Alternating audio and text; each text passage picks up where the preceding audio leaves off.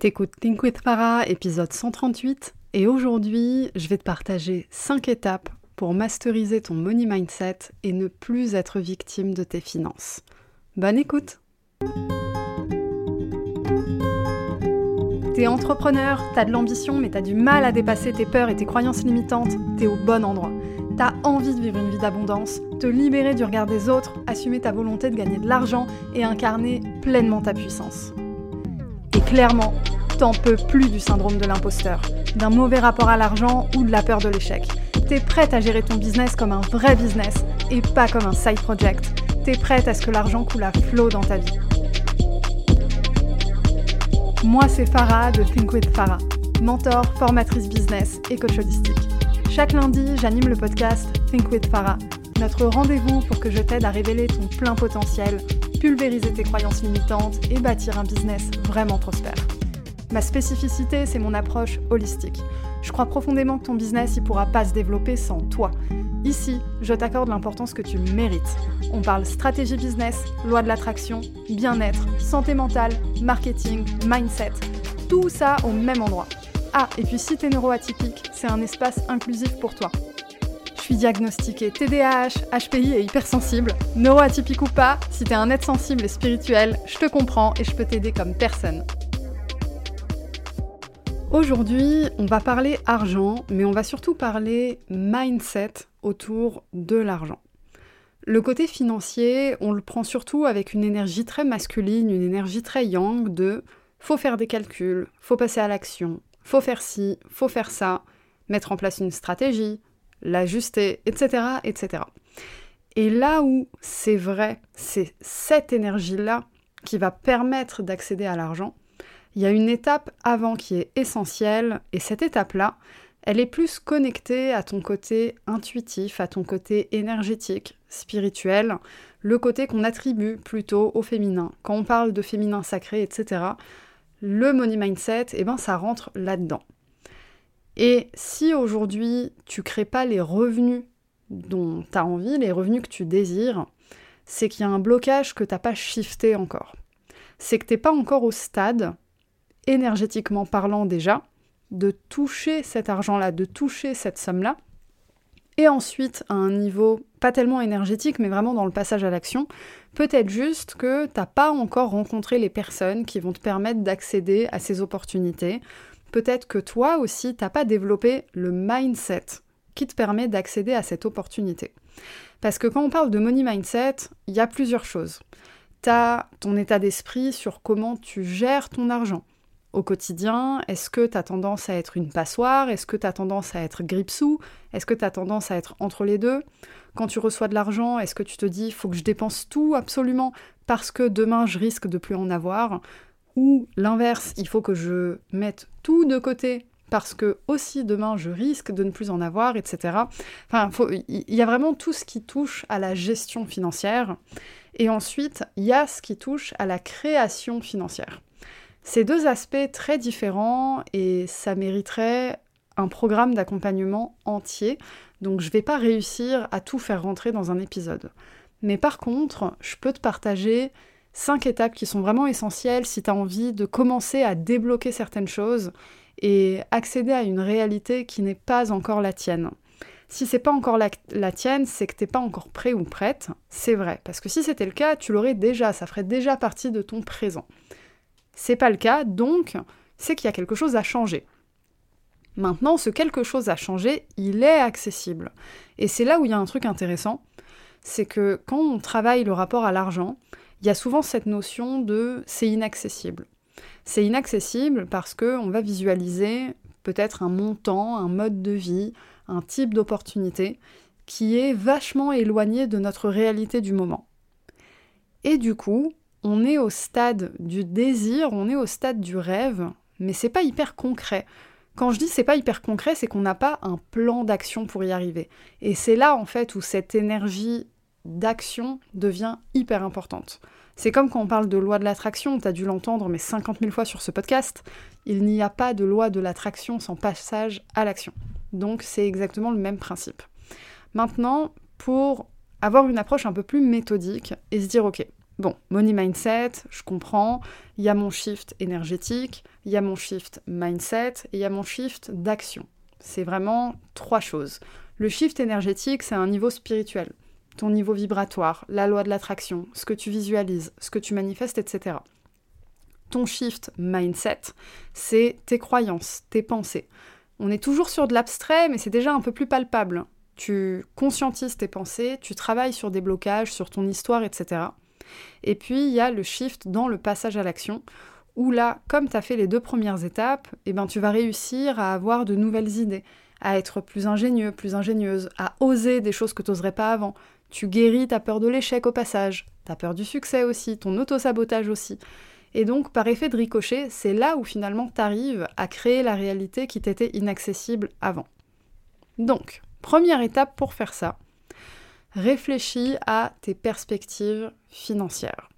Ce que je veux dire par là, c'est que avant de pouvoir changer quoi que ce soit dans ta vie, incluant tes finances du coup, c'est important de prendre un moment pour réfléchir à ton passé afin de voir comment il a influencé ton présent. Un point essentiel sur lequel je fais travailler toutes mes clientes et tous mes clients quand il s'agit de croyances limitantes, c'est ton histoire de vie. À mon sens, c'est impossible de guérir en profondeur une blessure, un blocage, une peur, une fausse croyance sans adresser ton histoire de vie. Parce que le blocage que tu as aujourd'hui, il vient pas de nulle part. Et c'est pas en mettant en place des super exercices de développement personnel que tu vas solutionner le problème à la source. Cela dit, même quand tu vas chercher à la source, la croyance limitante, elle existe, elle est là, elle va pas disparaître. Mais elle va s'étendre, elle va grandir avec toi, et quand tu auras réussi à travailler dessus une première fois, et eh ben quand tu vas t'y reconfronter à un niveau un peu plus grand, on va dire, ben tu sauras retravailler dessus parce que tu l'auras déjà fait une fois. Donc c'est en ce sens que c'est hyper important d'aller chercher l'origine de la croyance, l'origine du mindset, etc. pour se dire ok je comprends, donc je sais ce que je dois adresser, je sais ce que je dois regarder, changer, etc. Donc tu peux te poser des questions comme Comment est-ce que tu as été élevé? C'était quoi le rapport à l'argent dans ta famille? Qu'est-ce que les adultes de ton entourage t'ont appris sur l'argent? Comment tu voyais les gens le dépenser, l'économiser? Qu'est-ce que tu as entendu? Quel message t'as entendu sur l'argent? Quelles valeurs on t'a inculqué Est-ce que tu as vu des personnes très dépensières ou au contraire qui étaient plutôt dans l'épargne? Est-ce que tu as vu des adultes, des parents, un entourage qui ont toujours eu des difficultés avec l'argent ou au contraire qui arrivait à en générer facilement? Et toi, du coup, comment ça t'a influencé? Les premières fois que tu as eu de l'argent entre les mains, ça a été quoi ton comportement? Moi, je sais que par exemple, la première fois où j'ai eu de l'argent entre les mains, on va dire, il y a eu deux grandes étapes. Les premières fois, c'est quand je gagnais mon argent, je faisais du babysitting au lycée, et je flambais tout dans du shopping, des cadeaux, des petits voyages entre potes à l'époque, les soirées, les machins, les trucs. J'ai tout flambé parce que pour moi c'était de l'argent de poche. En soi, je manquais de rien à la maison, donc fair enough, c'est logique. Tu travailles, t'as ton argent de poche, tu te fais plaisir, super. Par contre, il y avait quand même un problème, c'est que le jour où j'ai eu une plus grosse somme d'argent, eh ben j'ai eu exactement le même comportement. J'avais eu, euh, si mes souvenirs sont bons, c'était plus de 15 000 euros à mes 18 ans. C'est de l'argent que mes parents avaient mis de côté euh, depuis ma naissance. Voilà, ils épargnaient un petit peu pour moi tous les mois et ça s'est débloqué à 18 ans. Et mes parents ne m'ont pas du tout inculqué, on va dire, euh, une valeur de gestion financière. Ils n'ont jamais manqué particulièrement d'argent. Jusqu'à mes 18 ans, en tout cas, ils n'en ont jamais manqué. Je n'ai pas connu le manque quand j'étais enfant, mais c'était des flambeurs. Ils allaient tout le temps en week-end, tout le temps en vacances, etc., etc. Et donc, on m'a pas inculqué la valeur de la gestion financière. Donc, quand j'ai eu cet argent quand j'étais au lycée, j'avais pas cette notion d'anticiper l'avenir. Peut-être que je vais anticiper pour mon permis, peut-être que je vais anticiper pour mes études, pour mon logement pendant mes études, etc., etc. J'avais pas du tout ça en tête. Donc j'ai tout flambé. Et là où ça a été compliqué après, c'est que la situation financière de mes parents a changé. Et donc, je me suis dit, ah ouais merde, c'est ça en fait la gestion financière. Donc c'était ma première expérience. Mais des expériences comme ça, il m'en a fallu plusieurs pour que ça rentre. Parce que j'ai eu personne pour me prendre par la main. Donc ça vaut vraiment le coup de se questionner sur comment tu as vu l'argent circuler, être géré, comment on en a parlé, dans, ton enfance et les premières fois que tu as eu l'argent entre les mains, ça a été quoi ton comportement? Si tu arrives à retrouver ces moments dans ta vie, dans ta mémoire, ça va vraiment t'indiquer ce sur quoi tu dois travailler exactement. Moi, je sais que par exemple, mes challenges au départ avec l'argent, ça a été planification et épargne. Parce que c'est deux choses que j'avais pas du tout au départ. Une fois que tu as fait ça, va falloir commencer à switcher ton mindset et adopter un état d'esprit positif en matière d'argent. Donc ça, c'est la deuxième étape. C'est important de changer ton point de vue sur les finances et d'adopter un état d'esprit positif par des affirmations positives, par la manifestation de croyances. Parce que quand on parle de loi de l'attraction, de manifestation, on, pense souvent manifester de l'argent, manifester de l'abondance, de la richesse, etc., etc. Mais tu peux aussi manifester une nouvelle version de toi-même tu peux manifester une nouvelle croyance. Tu peux manifester la suppression d'une ancienne croyance, le développement de nouveaux comportements. Tout ça, c'est des choses que tu peux manifester. La loi de l'attraction, c'est tellement magique. Ça va bien, bien, bien au-delà que l'argent. Et en fait, on se dit oui, mais euh, le but à la fin, c'est l'abondance, etc. Blablabla. Bla bla. Oui, mais c'est tellement plus puissant quand tu arrives à manifester une nouvelle version de toi-même parce que c'est ça en fait qui va te déclencher l'abondance. Parce que si tu cherches à utiliser, euh, on va dire, tous les hacks spirituels avec la loi de l'attraction pour ramener plus d'argent dans ta vie, mais que toi, en tant que personne, t'es pas prête à incarner ce montant financier, t'es pas prête à incarner finalement cette personne qui est capable de recevoir, ça marchera pas. Et après, tu te diras, ah bah la loi de l'attraction, ça marche pas, etc. Donc, hyper important de vouloir manifester une nouvelle version de toi-même. Une version de toi-même qui est capable de recevoir de l'argent, qui est capable d'avoir la croyance profonde que générer de l'argent, c'est facile, c'est accessible, ça existe en abondance, en illimité, que le manque d'argent ne fait pas partie de ta vie. Et pas le dire dans le sens j'aimerais arriver là. C'est ce que tu es censé croire au plus profond de toi-même. Il y a un truc simple en fait, c'est que les personnes qui ont de l'argent en illimité ne manquent pas d'argent et n'ont pas peur de manquer d'argent. Alors oui, il y a le côté factuel de ben oui, t'as de l'argent sur ton compte, t'as de l'argent qui rentre, etc. Mais il y a une autre réalité, c'est que faire des money moves, des mouvements financiers, des risques financiers, etc., quand tu dors sur tes deux oreilles, que t'as ta paix d'esprit et que t'as pas de peur liée à l'argent, ben en fait l'argent ça, ça avance, c'est un flot qui c'est fluide. Et c'est ça, en fait, le niveau que tu as besoin d'atteindre. Donc, attention à ce que tu te dis quand, par exemple, tu reçois de l'argent. Quand tu reçois un paiement client, etc. C'est quoi les croyances qui viennent? C'est quoi les réflexes, les pensées qui te viennent? Est-ce que tu es en mode, ok, il faut absolument que je mette de côté? Oh là là, c'est quand mon prochain paiement? Oh là là, comment je vais faire? J'ai déjà tellement de choses à dépenser, tout va fondre. Tu vois? Qu'est-ce que tu te dis? Si tu te dis des choses comme ça, t'es pas dans un mindset d'abondance. Parce que si tu es en mode dès que tu vois l'argent rentrer et tu penses déjà à comment ça va sortir et tu es frustré de ça, t'es pas dans une énergie d'abondance. Pareil sur est-ce que tu diriges cet argent vers des dépenses nécessaires, vers des dépenses plaisir, vers euh, des choses qui sont euh, pas réfléchies? Est-ce que tu fais les choses en conscience en fait? Et c'est quoi ton énergie quand tu dépenses? Et puis de la même façon, les gens avec qui tu passes du temps, comment ils et elles parlent de l'argent? Parce que là, faut qu'on mette les pieds dans le plat. Comment tu fais quand toi, tu as envie de manifester une abondance financière immense, mais que autour de toi, ton entourage n'est pas à ce stade-là et ne veut pas aller à ce stade-là, ou ne croit pas qu'il est capable d'aller à ce stade-là? Comment tu fais? Parce que là, il y a un autre truc qui se dessine.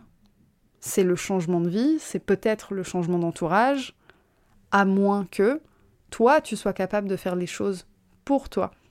Mais du coup, c'est un challenge supplémentaire à relever. Et c'est important de le soulever parce que parfois, le sabotage autour de l'argent, il vient de notre entourage, mais pas de notre entourage directement. Il vient de nous la peur de l'inconnu et la peur de se dire je vais changer d'entourage. Je vais changer de réalité. C'est effrayant, ça fait peur, c'est vrai. Donc, plus en fait on rentre sur ce sujet-là et plus on va commencer à adresser des nouvelles croyances, des nouveaux blocages. C'est pour ça qu'au début je disais c'est vraiment le travail d'un programme d'accompagnement entier. Mais là, dans cet épisode, mon but c'est vraiment de te donner des pistes de réflexion. histoire que toi, tu t'appropries aussi ce, ce sujet-là, et peut-être que tu commences à avancer seul sur cette voie-là, parce que je pense que c'est important pour réussir un programme d'accompagnement d'une certaine façon, d'être capable de s'approprier un sujet seul et de se dire je suis capable, je vais essayer. Parce que quand tu prends un programme d'accompagnement, mais que au moment de l'achat, tu doutes, ben tu n'auras pas forcément les résultats escomptés. Donc autant développer ce mindset de je suis capable dès le départ, et c'est exactement le but de cet épisode. Donc ici, mets un gros point de vigilance à ce que tu dis concernant l'argent et ce qui entoure l'argent. Par exemple, est-ce que tu te dis je vivrai toujours d'un paiement à l'autre, j'arrive pas à mettre de côté Ou alors euh, j'arriverai jamais à rentrer un gros client Ou alors j'arriverai jamais à vendre facilement parce que tout le monde pense que je suis trop cher etc., etc. Donc ça, c'est vraiment des choses à adresser et à travailler dessus pour juste mettre ça de côté. Ensuite, troisième étape, c'est changer ton état d'esprit pour économiser de l'argent. Donc là, on n'est plus sur l'argent qui rentre, on est sur la gestion. Donc prends le temps de déterminer tes objectifs financiers et le mode de vie que tu as envie d'avoir. Parce que épargner, en fonction de comment tu le fais, ça peut être quelque chose de chargé très négativement ou très positivement. Le mindset, c'est vraiment la clé de tout. Parce que si tu économises, parce que tu es flippé de manquer d'argent, tu es flippé euh, de pas réussir à rentrer des prochains clients, etc. Ou si tu économises parce que tu en train de préparer tes prochains money moves, tu en train de, préparer tes prochains investissements, tu es en train de te dire waouh, en fait, j'ai tout ça, etc. Tu vois, on n'est pas du tout sur le même mindset. Objectivement, c'est les mêmes chiffres, mais en réalité, ce sont deux expériences totalement différentes. Donc réfléchis à qu'est-ce qui est important pour toi. Pourquoi t'économises Il faut que ça fasse du sens. Économiser pour économiser, ça vaut rien. C'est comme gagner de l'argent pour gagner de l'argent. Ça ne vaut rien. Si par exemple tu te lances en entrepreneuriat et que ton seul but c'est faire plein de thunes, c'est carrément insuffisant et ça t'aidera pas à avancer. L'autre raison à ça, c'est que quand tu es dans l'entrepreneuriat, a priori tu travailles avec des gens. Donc tu as besoin de voir au-delà de la valeur financière et de considérer les gens pour qui tu travailles, mais c'est un autre sujet. Donc pour revenir sur le money mindset, on a parlé du money mindset de comment tu gagnes de l'argent. Là, c'est vraiment comment tu le gères. Comment tu gères cet argent et c'est quoi ton intention. Tout est question d'intention dans cette histoire.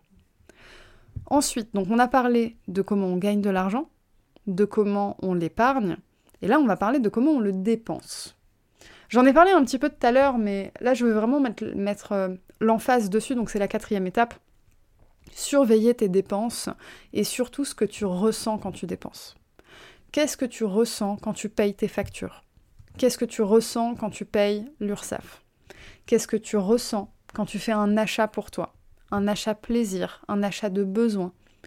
Questionne-toi sur tout ça et demande-toi à chaque fois est-ce que tu es en train d'incarner l'abondance que tu veux manifester dans ta vie? Et ça, ça se ça se travaille même sur des micro-achats comme un café au comptoir. Hein. Tu peux avoir un niveau d'abondance immense quand tu achètes un café ou quand tu achètes une voiture. Enfin, je veux dire, c'est pas une question de montant. C'est ça aussi qui est magique avec ce travail-là, c'est que t'as pas besoin de faire circuler des milliers d'euros pour incarner dès maintenant l'abondance. Tu peux être à découvert, avoir trois clients et déjà commencer à incarner l'énergie d'abondance. C'est quelque chose qui est accessible pour absolument tout le monde. L'état d'esprit d'abondance ne dépend pas de combien tu as sur ton compte, il dépend de combien tu as dans la tête, avant toute chose. Parce que l'argent sur le compte, ça va, ça vient. L'argent, c'est une énergie qui circule, on est capable d'en créer, on est capable d'en perdre, et c'est un cycle comme ça qui va se reproduire jusqu'à ce qu'on améliore finalement notre rapport à l'argent. Donc c'est un process, quoi qu'il arrive, le temps va passer, l'énergie va circuler. L'abondance, c'est dans la tête avant toute chose. Donc ça, c'est un, un, truc, c'est pas dans, les cinq étapes en soi, c'est moi qui te le dis là de façon très spontanée. J'ai envie que tu enlèves de ta tête le fait que tu aies besoin d'avoir plus d'argent pour être capable d'incarner l'abondance. Tu peux l'incarner dès maintenant.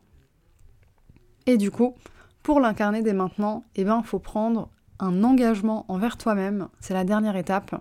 C'est t'engager à changer tes habitudes financières t'engager à changer ta mentalité, et vraiment prendre cet engagement envers toi-même de, de faire le taf en fait et de plonger là où ça fait peur, de plonger dans l'histoire financière de ta famille, de plonger dans ta propre histoire financière et dans tes propres erreurs financières. Parce que parfois, quand tu te poses et tu te rends compte que tu as perdu des milliers d'euros juste parce que bah, t'étais pas éduqué à l'époque, eh ben ça pique. Et là, tu vas devoir gérer des oh là là, tout ce que j'aurais pu faire avec cet argent, etc. Et c'est normal.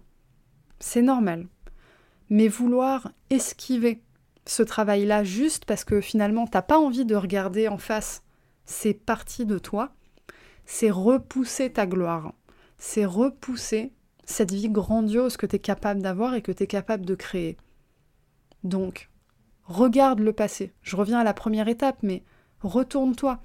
Toutes les réponses, elles sont derrière toi. Les clés, tu les as déjà. C'est juste qu'elles sont en bordel dans un trousseau, qui est paumé sous un tapis, qui est paumé dans une vieille baraque familiale à la campagne, en gros. Donc, tu as besoin de te retourner, tu as besoin de fouiller, tu as besoin d'observer, tu as besoin de comprendre. Un indice pour toi, c'est que le mindset se traduit toujours par des comportements. Si cette notion de mindset, c'est quelque chose de très abstrait pour toi, concentre-toi sur tes comportements avec l'argent.